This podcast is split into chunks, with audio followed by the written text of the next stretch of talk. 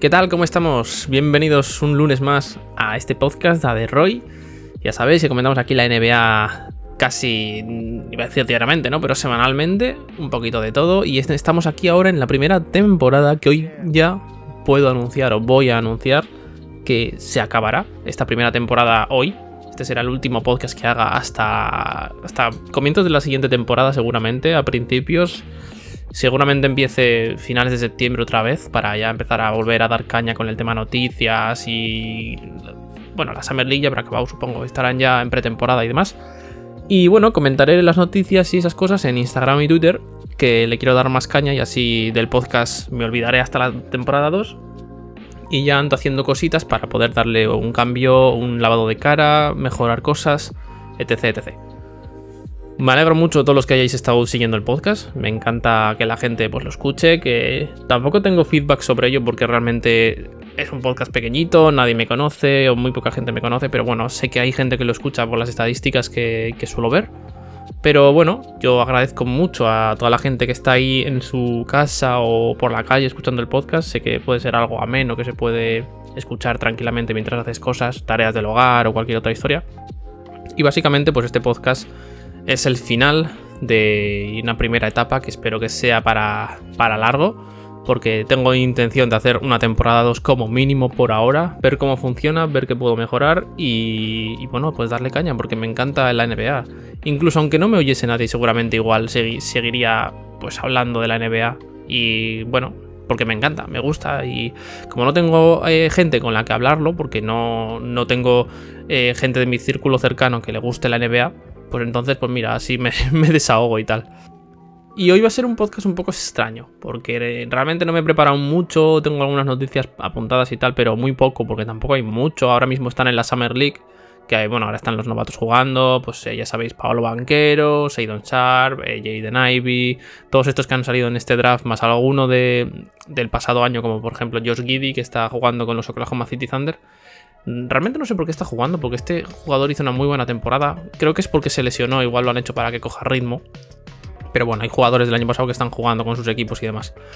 Y poco más, tampoco supongo que haré una despedida de hoy, eh, hablaremos un poquito de todo, quizás comente eh, contratos que me han parecido demasiado largos o demasiado gordos que se han renovado que se han conseguido traspaso, vía traspaso, ¿no? Porque al final hay cosas que yo digo, ya comenté por ejemplo lo de Saclavin, que a mí me parece una renovación demasiado alta. 215 millones por Saclavin y 5 años me parecía una sobrada porque no es un jugador que digas que es como un LeBron James, que es un jugador que te puede ganar un anillo por sí mismo, ¿no?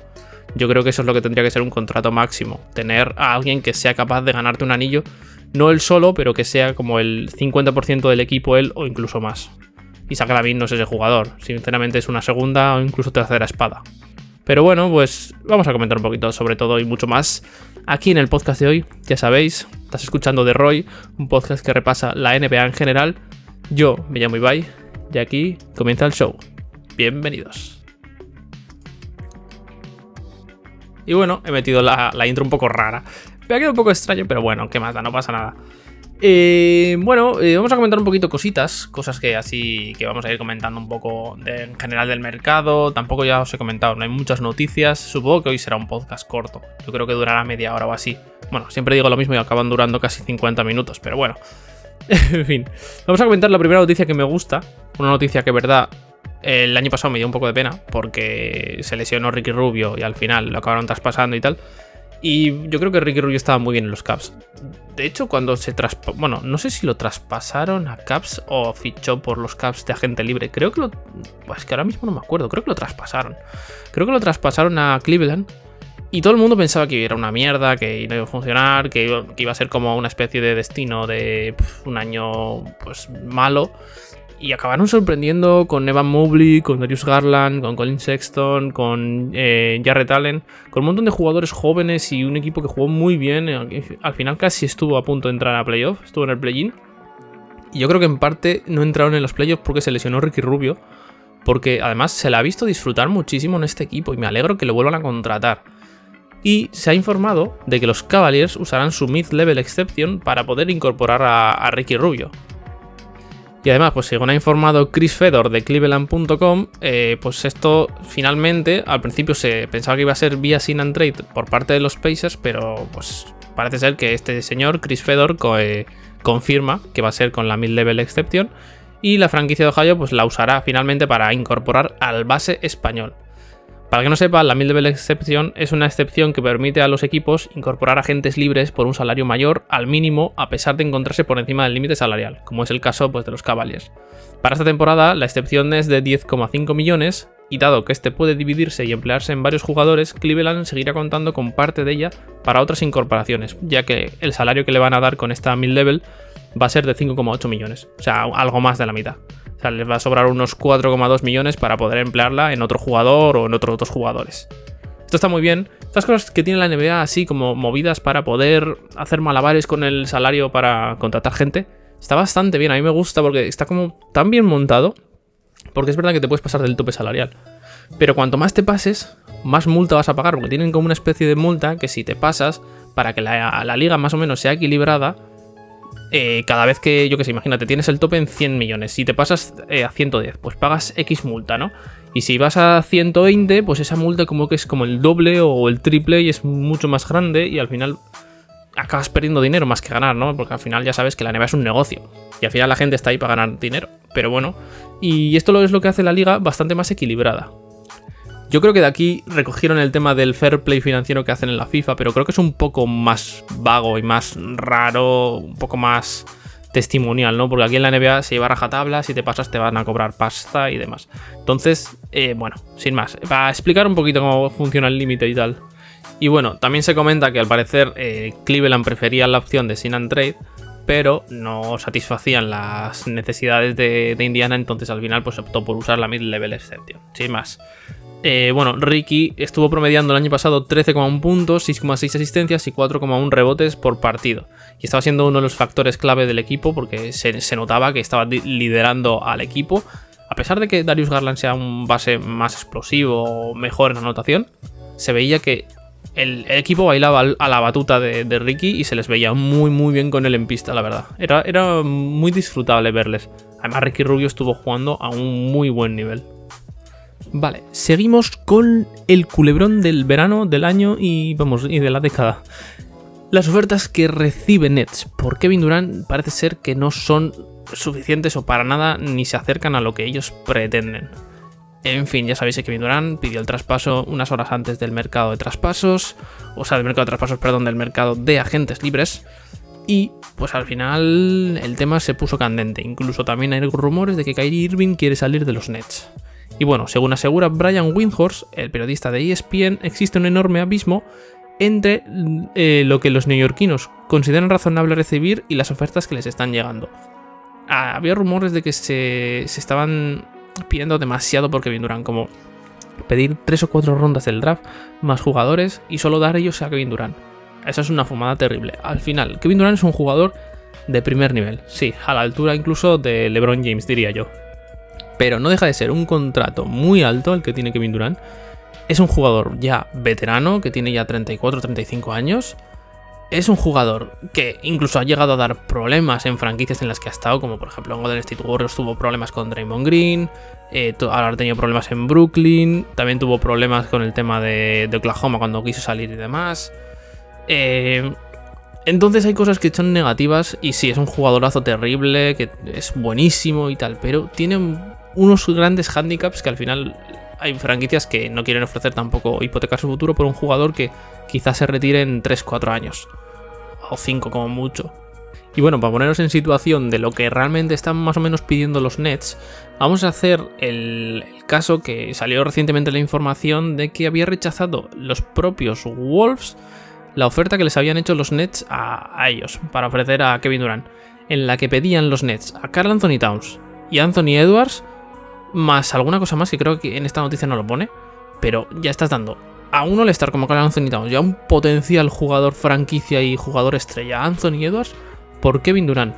Y recuerdo leer una noticia en la que salían que también pedían dos o tres o incluso cuatro rondas del draft de primera ronda, de, de diversos años. O sea, Y yo ya pensaba, joder, pues ya pídeles la casa, la mujer, el perro, el coche y yo qué sé, y tus hijos también. A mí me parecía exagerado lo que estaban pidiendo. Entiendo que puedas pedir a Carl Anthony Towns, entiendo, que puedas eh, ofrecer, no, perdón, pedir a Anthony Edwards, pero uno de los dos, ¿no? Y luego si quieres algunas rondas y algún jugador más de rotación o lo que sea. A mí esto me parecía una salvajada lo que estaban pidiendo los Nets. Veremos qué va pasando mientras pase el tiempo, pero yo creo que los Nets, si tienen ese estándar de, de exigencia para traspasarlo, lo van a tener complicado. Y además es un jugador que está en rebeldía y no va a jugar seguramente el año que viene de primeras en, los Nets. Seguramente va a pasar lo mismo que pasó con Ben Simmons. Eh, yo que sé, dirá que está lesionado, dirá que tiene problemas de espalda, problemas de mentales, cualquier cosa, con tal de no jugar en el equipo. Así que veremos cómo empieza la temporada, pero yo pensaba que a día de hoy ya se habría traspasado, porque es un jugador muy top y habría gente que ofrecería cosas, pero parece ser que va a ser más complicado de lo que se esperaba. Luego ha habido sorpresa, porque me parece un poco raro, ¿no? O sea, en New York Knicks, aparte de fichar al gran jugador que han fichado, que ha sido Jalen Branson por 110 millones, eh, han rescindido el contrato o despiden a Tag Gibson, un jugador que me parece un, buen jugador de equipo, es un veterano que cumple, no te va a, no te va a pedir muchas cosas, puede estar en el banquillo, no, te va, no se va a enfadar, ¿no? Es un jugador de equipo estos que, que hace lo que le pides. Y siendo además Tom Thibodeau el entrenador de los Knicks, que además tiene experiencia con este jugador porque estuvo con en Minnesota, estuvo con él en Bulls, y no sé, me ha sorprendido mucho. Pues prácticamente casi al despedirlo, los Washington Wizards lo han reclamado y creo que absorben su contrato, si mal no recuerdo, eran de unos 3 millones. Eh, bueno, 3 millones, no lo pone en esta noticia, pero yo hace poco en un podcast hice la noticia de jugador se quería limpiar los Knicks y me suena que era o 1,3 millones o 3 millones, ahora no recuerdo, pero no es mucho para los salarios que se manejan en la liga, ¿no? Es un jugador de 37 años, pero que en su última temporada ha promediado 4,4 puntos, 4,4 rebotes en 18 minutos y es un gran defensor. Es un jugador que yo creo que podía haber ayudado al equipo, ¿no? En Knicks, pero han decidido cortarlo, pues no sé por qué. Sé que han renovado a Robinson, pero este podría ser un, un buen revulsivo, ¿no? Mientras está descansando el pivot. Esto sí me ha sorprendido, es una noticia corta, pero bueno. Y ahora vamos a hablar un poquito también de renovaciones, eh, contrataciones y demás. Luego llegaremos al momento final en el que quiero pues, analizar igual algún contrato que se ha hecho este año, alguna incorporación rara o demasiado sobrepagada, ¿no? Como la que he hablado de Saclavin. Y, y terminaremos la temporada este año.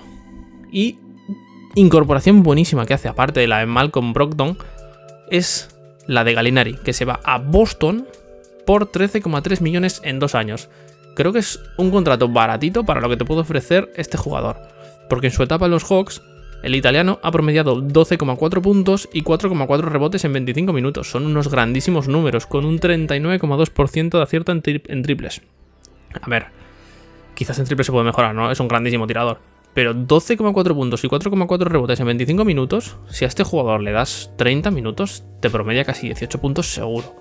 Es un gran jugador, un gran veterano y lo han firmado por un dinero bastante, bastante bien. O sea, creo que son algo menos de 7 millones por temporada, ¿no? Está bastante bien. Al final, pues este jugador llegó vía traspaso a Atlanta, a Atlanta, a San Antonio, por el traspaso de John Murray.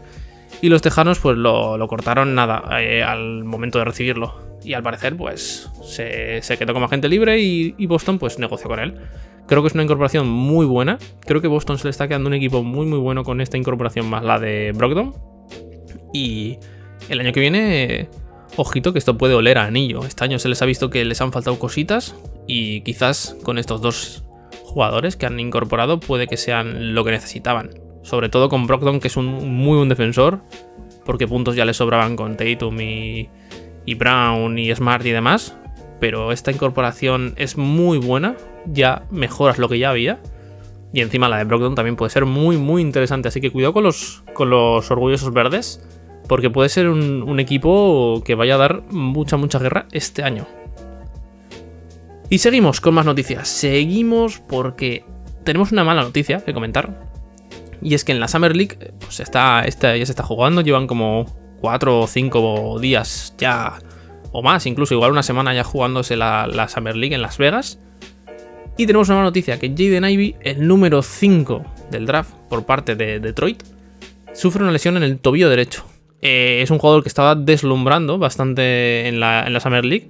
en uno de sus últimos partidos promedió, bueno, promedió no, anotó 20 puntos, 6 rebotes y 6 asistencias, pero en el último partido que ha jugado solo pudo disputar 5 minutos en los que anotó 11 puntos.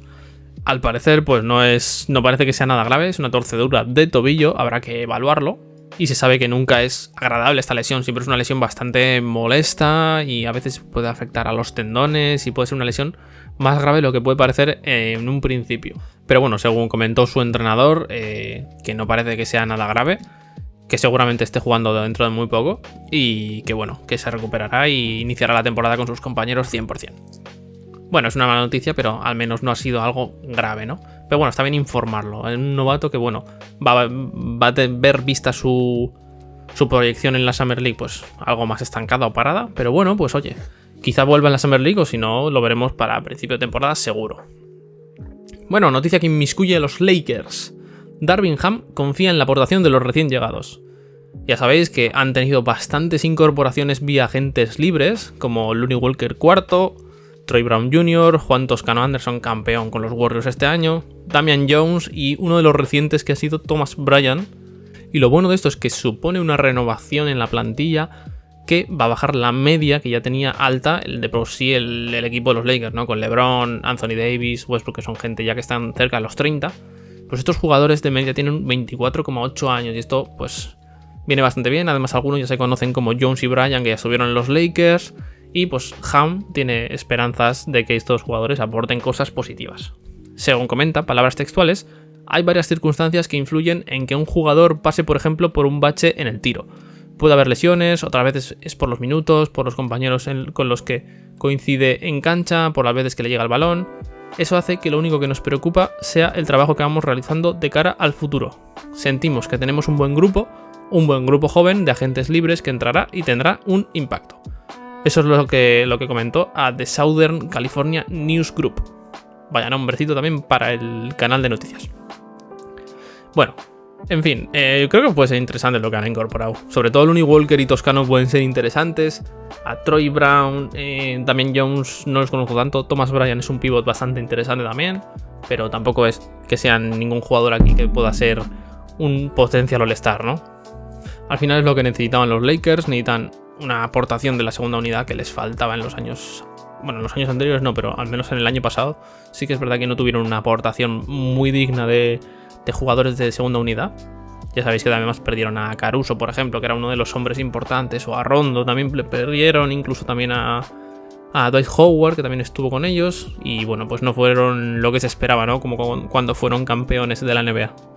Creo que este año pinta mejor los Lakers y pueden ser un, rival no a batir, pero sí que van a dar más guerra de la que dieron el año pasado. Yo creo que pueden entrar en playoff. No lo sé si en playoff, porque tienen mucha competencia en el oeste, pero en el play-in yo creo que sí que pueden entrar. Veremos, veremos cómo funciona la dupla de LeBron y Davis y a ver si mejora Westbrook. Otra noticia muy interesante, porque ya sabéis que James Harden este año tenía una opción de jugador de unos 40 y pico millones. Y James Harden la rechazó y ha renovado con los Sixers por 2 años y 67 millones. A ver, 67 millones está bien porque al final rebajas, ¿no? Son unos 30 y pico millones por año. En este año tenía unos 40 y tantos, creo que eran 45. Y, al final ese salario que tenías ahí, pues rebajas casi unos 10 millones, ¿no? Entonces, pues bueno, por la parte que de James Harden está bien, porque al final lo hace porque quiere incorporar a jugadores eh, nuevos en el equipo, que puedan tener más flexibilidad al equipo, ¿no?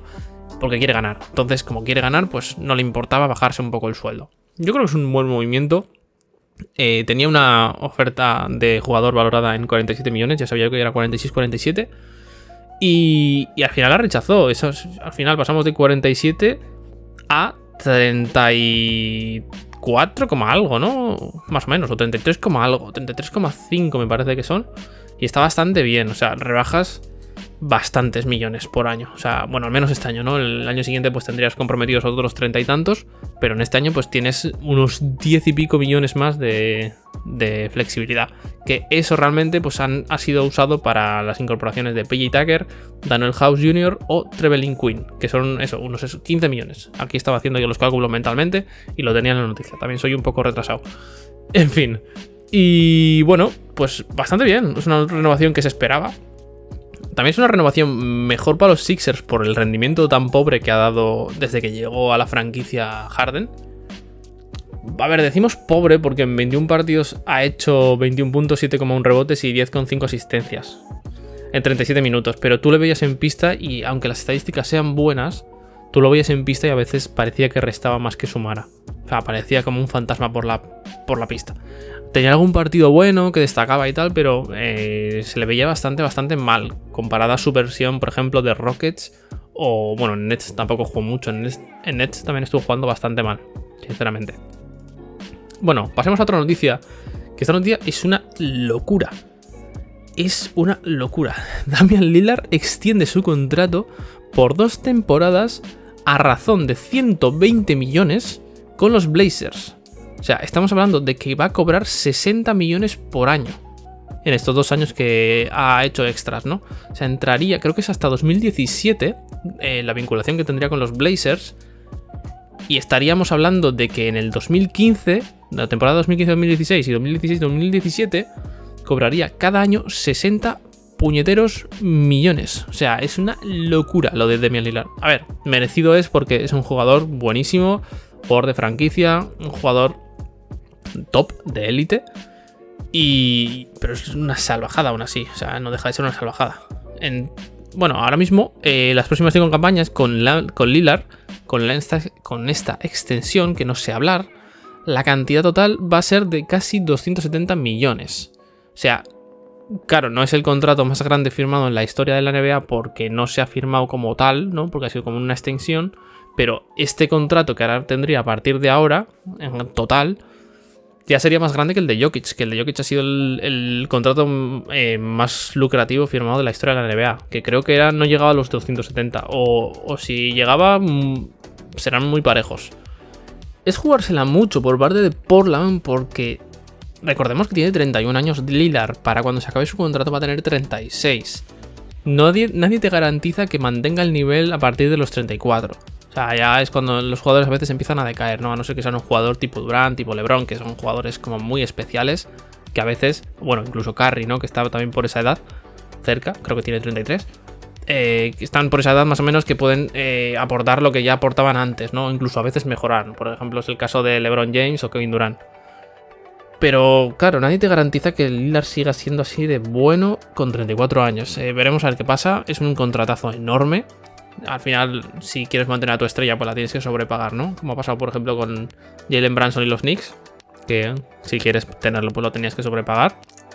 Y bueno, es una renovación tochísima. Un jugador que promedia 24,6 puntos, 4,2 rebotes, 6,6 asistencias y 1, un robo en un total de 711 partidos de temporada regular pero bueno, oye, pues es lo que hay. Este, año pues se perdió mucho por lesión, por la lesión abdominal esta que parece ser que arrastraba ya en el Mundial de baloncesto y tal. Y a ver qué pasa, a ver qué tal le funciona esta renovación a Portland o esta extensión. Pero bueno, es tocho, son tocho 60 millones, ¿eh? ¿Quién pillará aunque sean 2 millones de esos? Madre mía. Joder. Y bueno, pues aquí acabamos la sección de noticias que tenía ya preparada así un poquito por encima. Eh, también comentar un poquito que John Wall está contento con su incorporación a los Clippers, que pues al final acabó rescindiendo su contrato Rockets, eh, lo reclamó luego Clippers por... Eh, no sé si era un contrato de 13 millones y dos años, ahora mismo no me acuerdo, un momento que lo miro. Sí, exacto, son dos años y 13 millones. Es un jugador aprovechable todavía, cosa que no entiendo por qué no lo quisieron aprovechar este año los Rockets. Les daba igual que jugase, era un equipo que no iba a aspirar a nada, estaban tanqueando. Y bueno, pues eh, creo que va un equipo contender en el que se esperan que vuelvan ya Paul George y, este hombre, no me acuerdo el nombre, el jugador que estaba en los San Antonio Spurs. Eh, joder, no me sale el nombre. Bueno, ya sabéis quién digo. El que ganó el anillo con los Toronto Raptors, no me sale ahora el nombre. Kawhi Leonard, joder, me acaba de venir. Me he quedado pensando aquí un momento y, me acaba de venir. Y bueno, eh, se esperan grandes cosas. Además, seguramente Ray Jackson sea el titular, en el que ha estado mostrando un buen nivel este año y será suplente eh, Lila, le va a decir, John Wall. Yo creo que es un buen contrato para, para él. Aparte que va a estar cobrando los 40 y pico millones que tenía con Rockets, va a cobrar otros 13 en dos años. Se, se está forrando este hombre. Y bueno, pues a ver qué tal. Yo tengo ganas de verle. John Wall ha sido un jugador buenísimo hasta que se lesionó y tal. Ha sido un jugador buenísimo y todavía es un jugador bastante, no joven, pero ya es un jugador que aún tiene una edad para demostrar baloncesto. Tiene 31 años. Y bueno, decía que acaba aquí las noticias y bueno, he, comentado otras sin más que me he acordado. Bueno, ahora voy a comentar un poquito el tema de algunos fichajes que me han parecido sobrepagados, ¿no? Por ejemplo, ya he comentado el de Saclavin. Y hay gente que está diciendo que el de Luke Dort ha sido también eh, como un contrato demasiado alto. Yo no lo veo. A ver, es, verdad que no tiene los mejores porcentajes de tiro, no tiene tampoco, no es un jugador ahí muy anotador, ¿no? Pero defensivamente te aporta mucho y creo que son 87 millones por 5 años y no me parece mucho para lo que se está pagando. O sea, tenemos el caso de los Knicks que han pagado 110 millones por Jalen Branson por un jugador que no sabes todavía cómo te va a funcionar porque sí, en Dallas ha funcionado muy bien. Pero mm, para liderar un equipo, porque el contrato es grande, es un contrato de segunda estrella, y no sabes cómo te va a funcionar. O sea, igual luego te sale mal o te sale mm, buenísimo y es hasta all-star, ¿no? Quién sabe.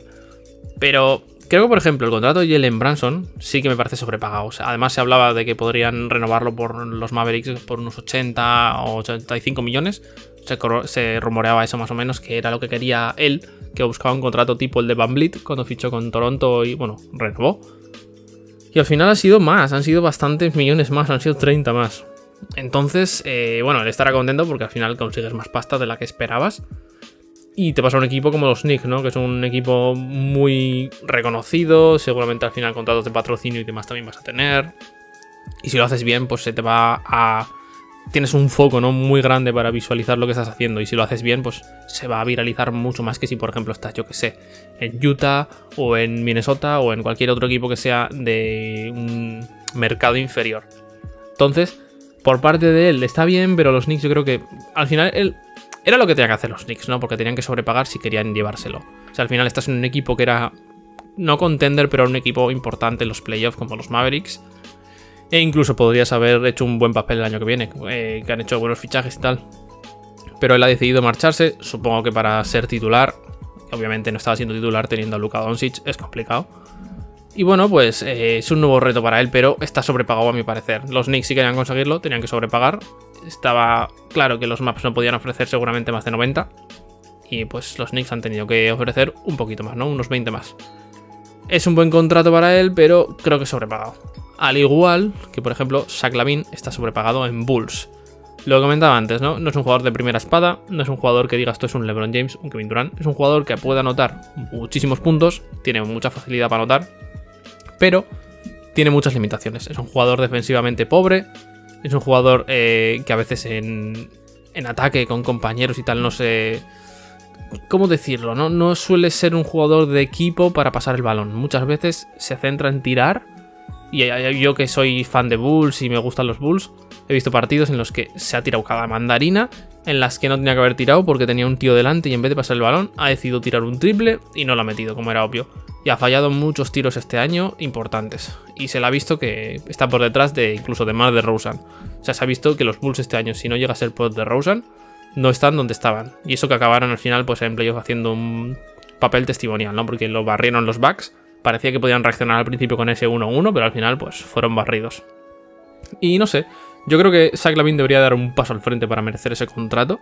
Debería de tener una mejora defensiva descomunal y una mejora en ataque, incluso en fluidez de ataque, en pases a sus compañeros y en mejores decisiones para poder eh, justificar ¿no? esta renovación. A mí me parece demasiado. Yo creo que por 180, 100, 190 aún así me parece mucho. Yo creo que 180 habría sido lo ideal para un jugador que, bueno, mete muchos puntos y puede ser incluso mejor de aquí a un par de años. Pero para mí no tiene buena pinta.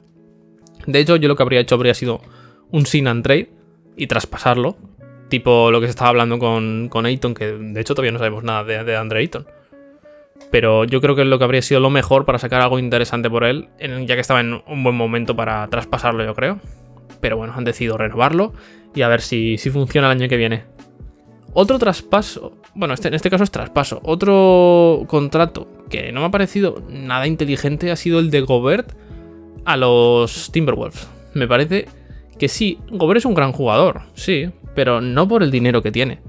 O sea, creo que tenía por recibir 170 millones todavía. en tres años, creo. No, es que ahora mismo no tengo los datos por aquí, pero creo que eran tres años. Que creo que llevaba ya dos, hechos de, de Este, este, entraría en su tercero. Y teniendo a Carl de pivot, obviamente lo vas a poner de cuatro, pero teniendo a Carl Anthony de pivot, meter a Gobert en tu equipo titular, con. A ver. Es que si lo piensas, dices, a ver, si Gobert cobrase en los años que le quedan 100 millones, por ejemplo, eh, que le quitas esos 70, 100 millones, dices, vale, está bien, está justificado, no está bastante bien, sigue siendo alto, pero bueno, es un jugador que te aporta intimidación, defensa, tapones, rebote, incluso puntos. Pero con el contrato que tiene, es que es muy limitado. En ataque es muy limitado. En defensa sí que es verdad que es bueno. Pero en ataque es muy limitado. Es un jugador muy limitado en, en dotes de, manejo de balón, de anotación, tiene recursos muy limitados. Y bueno, lo bueno que tiene es que es muy alto y es poderoso, ¿no? Tiene fuerza. Pero yo creo que Minnesota se la ha podido jugar mucho, ha hipotecado su futuro. De aquí hasta el 2027 creo que tiene, no tiene rondas porque les ha dado cuatro. Es, es que es hipotecar. Eh, es hipotecar tu, tu equipo a un jugador que no sabes cómo va a funcionar. Sinceramente a mí me ha parecido un error. Luego es verdad también que has perdido jugadores de rotación como Malik Beasley, por ejemplo, y algún otro que ahora mismo no me acuerdo. Pero el más importante era Beasley. Y no sé, no sé qué tal les va a funcionar. Yo creo que es un cagadón terrible. Pero bueno, igual luego me callan la boca y les funciona y son campeones de anillo. Cosa que dudo, pero bueno, puede pasar. Eh, veremos, veremos cómo funciona. Pero a mí me parece también un contrato bastante, bastante tóxico para, para este equipo. Y así ahora que piense, creo que no hay ninguno más digamos, tóxico, porque el de Booker yo creo que es un gran contrato, es un primera espada, es el jugador franquicia de la, de la, de la plantilla, ¿no? Y en este caso estoy pensando en algún contrato más y creo que no hay ninguno así más que se me venga a la mente así tocho. El de Jokic yo creo que está también bastante justificado. Son muchos millones, pero es verdad que es tu jugador franquicia, es tu mejor jugador, es un jugador que el de por sí ya es decisivo. Incluso eh, pudo dar bastante más guerra a los, a los Warriors estos playoffs, pero hubo algunos fallos del equipo en los que se quedaron al final fuera, pero pudieron haber quizás haber quedado 4-2 o incluso un 4-3 así un poco con suerte. Y no sé, no sé, no, no me viene ninguno más. Yo creo que no hay ninguno más este que sea así tóxico. Bueno, aparte del de Westbrook que fuera una opción de jugador y demás. Que eso ya, eso ya se sabía que era tóxico desde que llegó a los Lakers. Así que bueno, como no se me viene ninguno más a la cabeza, pues lo vamos a dejar por aquí. Ya os he dicho, un podcast de 32 minutitos más o menos, o un poquito más ahora que me despido y tal. Eh, bastante limitadito en noticias, pues porque no hay mucha cosa. Y la Summer League, pues tampoco da para mucho. Chet Holgrin, por ejemplo, que no he comentado, está jugando muy muy bien. Está haciendo muy buenas, muy buenas Summer League. Y nada, y poco más. Ahora, pues, seguir una época de pocas noticias. El mercado de traspasos este de agentes libres y tal. Ha sido bastante corto y bastante vamos, estuvo muy condensado en los últimos, o sea, los primeros dos o tres días. Después ha habido alguna noticia así testimonial, pero poca, cosa más. Y se esperaba mucho más movimiento. Y en el draft igual ha habido poca cosa. En fin, aquí se acaba la primera temporada. La verdad que es como raro, porque se me hace raro, ¿no? Es como, como que tiene un final, ¿no? Yo, claro, o sea, no lo concebí como tener temporada y, y cerrar en verano y tal. Yo, de hecho, de primeras lo pensé. Y mi idea era seguir en verano y hasta la nueva temporada y tal, pero creo que es mejor así porque si no va a ser un podcast en la que... Un podcast, he dicho. Parezco mi madre hablando en inglés. Un podcast en el que estaría más centrado en el tema de en general, actualidad y tal. Y al final de verano, pues es cuando menos movimiento hay. Y lo he pensado. Y bueno, pues como no hay temporada, el mercado de agentes libres ya se ha abierto y ya ha pasado lo gordo. Pues no hay mucho para cubrir noticias y demás. Entonces, hacer un podcast de, de pocos minutos, de 20 minutos o lo que sea, pues me parece un poco tontería, a no ser que trajese a invitados y tal, pero bueno, eso es algo que quiero hacer en el futuro, pero pues que todavía no puedo, ¿no? Porque no tengo contactos ni tengo gente que quiera venir por ahora. Entonces, me ha parecido bien terminar esta temporada 1 aquí y quizás, bueno, quizás no, empezar la temporada 2 en septiembre por ahí o octubre, ya veré cuándo empiezo. Y para los que queráis, pues podréis seguir la, actualidad o las noticias que vayan surgiendo en mis redes sociales, tipo Twitter, Instagram, bueno, TikTok tenía pensado hacer, pero no creo que me haga. Eh, bueno, básicamente Instagram y TikTok, uy, perdón, y TikTok, y Twitter, que me llevo en tanta red social ya.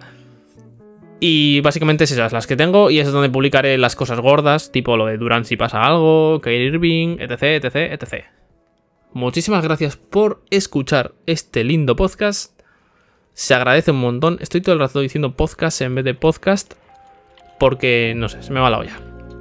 En fin, muchísimas gracias de verdad a todos los que me escucháis, todos los que estáis por aquí. Sé que no seréis muchos, pero para mí, ya con que haya uno, ya para mí es la hostia. Así que nada, muchas gracias gente, nos veremos en esa ansiada temporada 2 que quiero hacer. Tengo muchas, muchas ganas de hacer cositas nuevas y nos veremos no el año que viene, pero en la siguiente temporada. Cuidaros, pasad buen verano y nos vemos. Chao gente.